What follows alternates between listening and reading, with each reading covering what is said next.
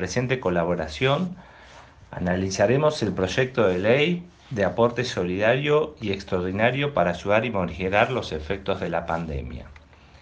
Este proyecto estructura un impuesto que grava los bienes existentes al 31 de diciembre de 2019.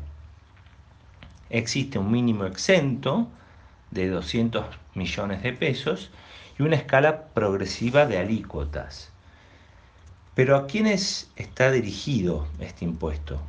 Bueno, son sujetos alcanzados las personas humanas y las sucesiones indivisas residentes en el país. Se entiende que a dicha fecha. Pero también son sujetos alcanzados las personas humanas de nacionalidad argentina cuyo domicilio o residencia se encuentra en jurisdicciones no cooperantes o en países de baja o nula tributación. Asimismo, son alcanzados las personas humanas y sucesiones indivisas residentes en el exterior. Pero ¿cuál es la base imponible? Bueno, para los sujetos residentes, la renta mundial, es decir, los bienes en el país y en el exterior. Lo mismo para los que residan en países no cooperantes o de baja o nula tributación. Para las personas humanas y sucesiones indivisas radicadas en el exterior, la base son los bienes en el país en la medida que estos superen los 200 millones de pesos. Destacamos que el monto referido de 200 millones de pesos es un mínimo exento superado o equiparado, se pasa a tributar por el total. Por lo tanto, la cuota mínima tributaria que puede devengar este tributo es de 4 millones de pesos. El valor de los bienes a considerar es el establecido en la ley de impuesto a los bienes personales, independientemente del tratamiento exentivo que revistieran para dicho tributo y sin deducción alguno. En otros términos, las personas humanas residentes en el país deberán considerar a los fines de la liquidación de este gravamen, por ejemplo, el monto de participaciones societarias, aportes a fideicomisos, inmuebles rurales, etc. Por más que, frente a dichos impuestos, dichos bienes estén exentos. El proyecto también grava los aportes a fideicomisos o trust pero entendemos que están grabados en la medida que no haya un desprendimiento real de aquellos. Las alícuotas. Bueno, se prevé una alícuota progresiva para los bienes en el país del 2 al 3,5% y para los bienes situados en el exterior una alícuota mayor del 3 al 5,25%. En el mismo artículo y también de la misma manera que se dispuso para el impuesto sobre los bienes personales 2019 y 2020, establece que solo se va a aplicar este diferencial en caso de que no exista una repatriación de al menos el 30% de las tenencias financieras. Bueno, pero ¿cuáles son los agravios o las cuestiones que puede disparar este proyecto de ley si se materializa? Lo cierto es que el nombre nos indica que se trataría de un aporte, pero al ser coactivo, no tenemos dudas que se trata de un verdadero impuesto. La Corte Suprema ha dicho en el caso Horvath que no importa el nomen juris que le haya dado el legislador, sino que lo que hay que desentrañar es su verdadera esencia jurídica. Y por lo tanto aquí no tenemos dudas que se trata de un verdadero impuesto. La Corte, en dicho precedente, ha establecido que no corresponde hacer un análisis a ese tribunal respecto de la bondad del sistema fiscal, ni analizar la conveniencia o eficacia. Es decir, la Corte va a prescindir de todo examen político-económico del tributo.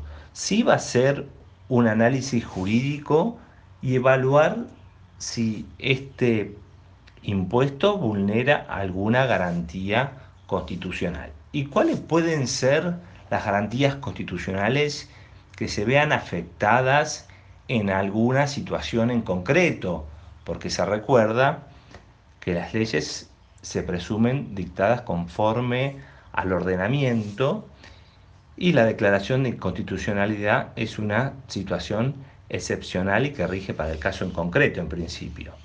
Estos principios podrían ser el de capacidad contributiva, porque la base imponible está determinada por los bienes al 31 de diciembre de 2019, que pueden no coincidir con la capacidad contributiva actual del contribuyente y puede ser aplicable entonces un precedente de la Corte muy conocido al respecto, Navarro Viola de Herreras Vegas.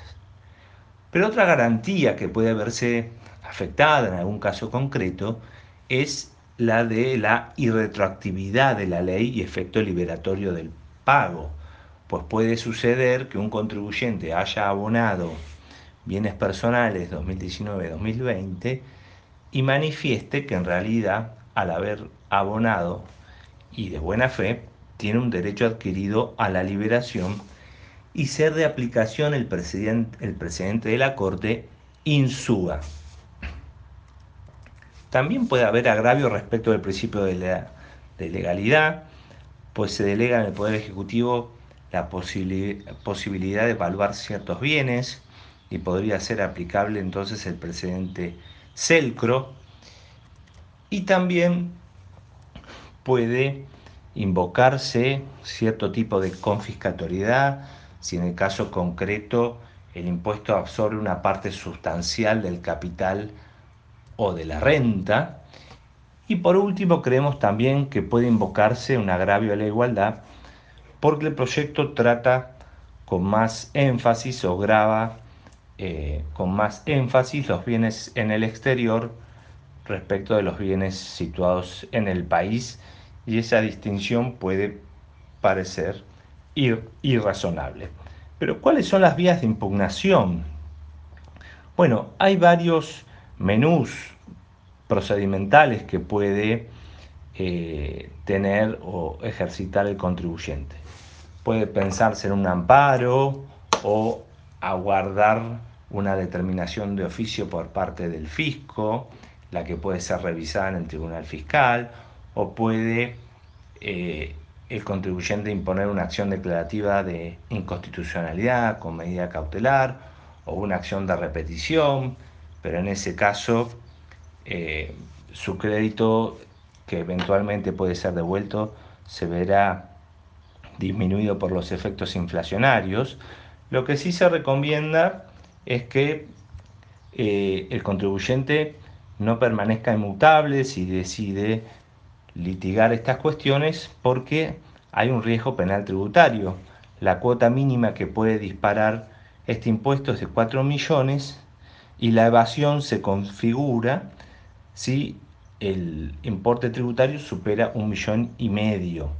Por lo tanto, si el contribuyente decide realizar alguna acción, bueno, tendrá que tener en cuenta esa posibilidad o tendrá que analizar cómo desvirtúa cualquier riesgo de eh, sanción penal.